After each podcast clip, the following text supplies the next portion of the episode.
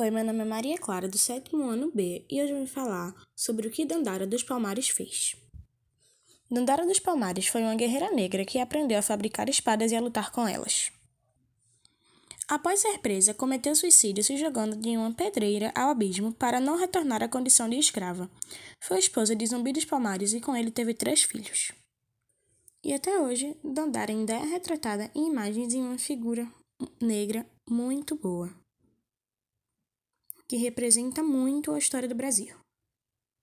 Olá, boa tarde, meu nome é Louise e hoje eu vou falar sobre a Dandara.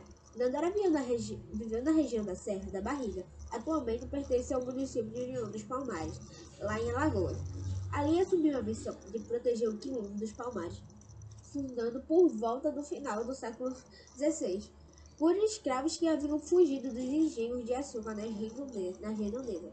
Segundo as narrativas, ela não se contentava com a, com a resistência ao regime colonial português e os ataques holandês, propondo estratégias para ampliar o poder de Palmares e extinguir o trabalho dos escravos na fazenda.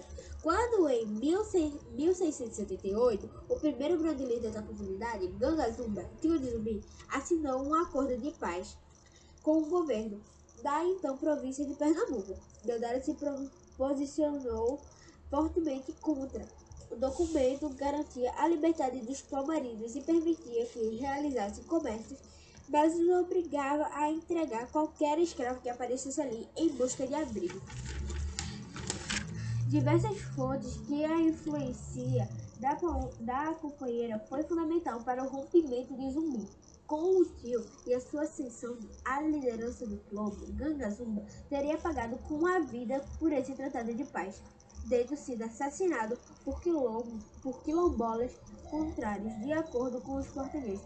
A tradição oral, reforçada por alguns, por alguns historiadores, conta que Deidara teria sido morta no dia em que as forças militares derrotaram a última aldeia de Palmares, 6 de fevereiro de 1694.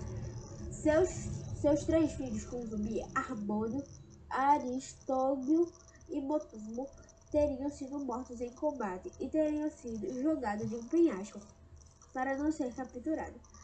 Zumbi conseguiu fugir com um grupo pequeno para reconstruir Palmares. A trajetória de Dandara em Palmares é retratada em detalhes em livros de Dandara, escritora cearense Jarine Ares.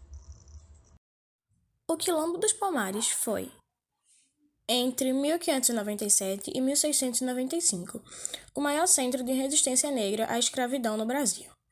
Em seu auge, teve entre 30 mil e 50 mil habitantes espalhados nas dezenas de aldeias, o que formavam. O local onde ficava, no alto da Serra da Barriga, foi tombado nos anos de 1980 pelo Instituto do Patrimônio Histórico e Artístico Nacional, IPAN. A partir de 2007, passou a abrigar o Parque Memorial Quilombo dos Palmares, que reconstruiu aspectos importantes do cotidiano dos quilombolas. A construção são feitas de pau a pique e cobertas de palha, incluindo o onjo de farinha, onde se produzia e torrava a farinha de mandioca usando práticas indígenas, e o hostilé das ervas, onde se utilizavam plantas e raízes com propriedades medicinais para rituais e oferendas. Outro espaço importante em Amajó, cruzando, de, dedicado à prática de religiões de matriz africana, em 2017, a Serra da Barriga recebeu o título de Patrimônio Cultural do Mercosul. Em votação unânime, unânime realizada em Buenos Aires. Desde 2011, o Brasil celebra o Dia Nacional de Zumbi e da, Consciência Negra em 20 de novembro. É uma referência em data em que a, o líder de Palmares foi morto em 1695, enquanto tentava reunir forças para retomar o movimento. O movimento derrotado para resgatar a história, participação feminina na luta contra a escravidão.